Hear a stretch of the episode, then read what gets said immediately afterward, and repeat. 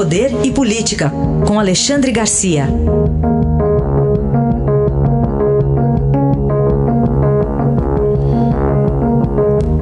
Alexandre, bom dia. Bom dia, Raíssa. Bom dia, Carolina. Olá, bom dia.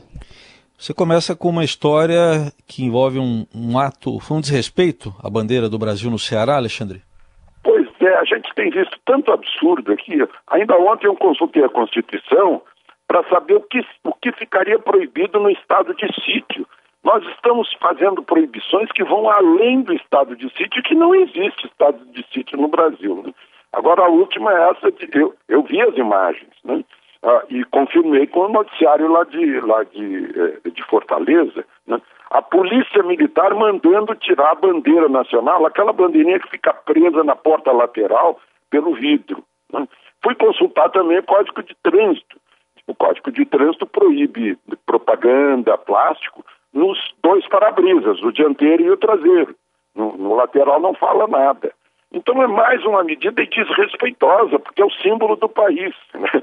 Eu, eu, eu, imagino que um, um, policial militar, antes de se referir, fazer qualquer coisa com a bandeira nacional, tem que tomar posição de sentido prestar continência, homenagem à bandeira nacional. Né? Eu, a gente está chegando aí a alguns absurdos que, que, que de, de, sérias consequências. Eu acho que isso, por exemplo, é uma, um, um, fato, um, um fator muito sério, muito indicativo de, de, um espírito totalitário que está por baixo de certas medidas que, que vogam por aí.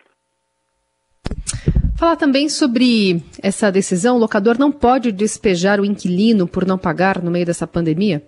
Pois eu imagino a preocupação. O Senado aprovou, né? aprovou o seguinte: olha, olha só que, é, que coisa incrível. O, o, inquilino que não puder pagar, não precisa pagar. Né?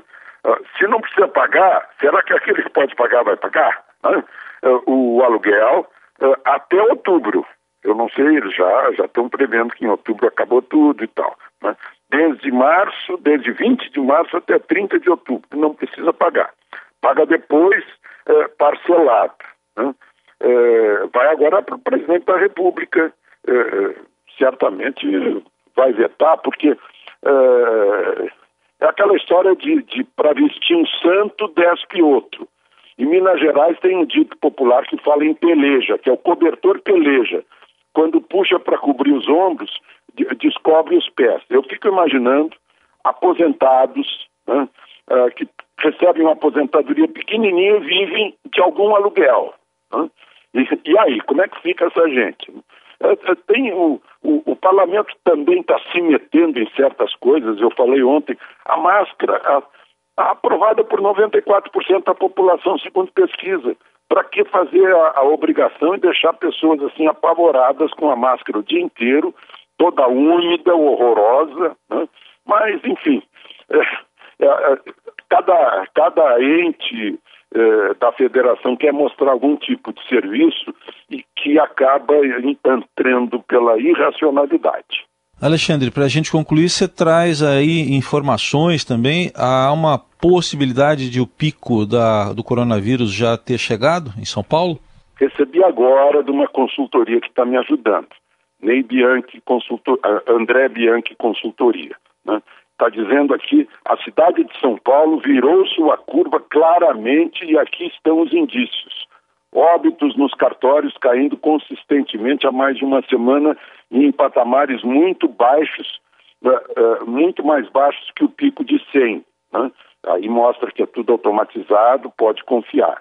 A diferença entre cartórios e dados da Secretaria de Saúde é menor que 3%. Né?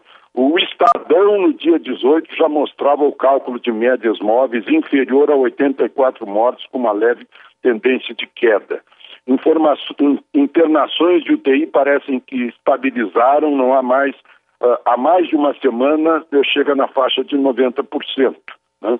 Esse feriadão, se bem aproveitado, pode ser a martelada que bastava para deixar a ocupação das UTIs num nível mais confortável e poder, em uma ou duas semanas, começar a planejar a reabertura gradual e segura.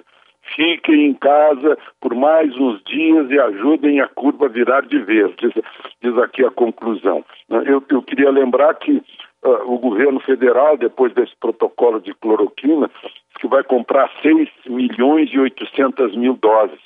Parece que é muito pouco, porque amanhã o Reino Unido vai comprar 35 milhões de libras de, de, de hidroxicloroquina, e eu fiz o cálculo aqui pegando o preço de uma caixinha com 20, custa 5 libras e, e, e 99. Ou seja, o Reino Unido amanhã está comprando 111 milhões, 111 milhões de comprimidos, né? E eles estão lá com 35 mil mortes, uma taxa de 521 eh, 521 mortes uh, por milhão de habitantes. Era isso. Alexandre Garcia volta amanhã aqui ao Jornal Eldorado. Obrigado, até amanhã. Até amanhã.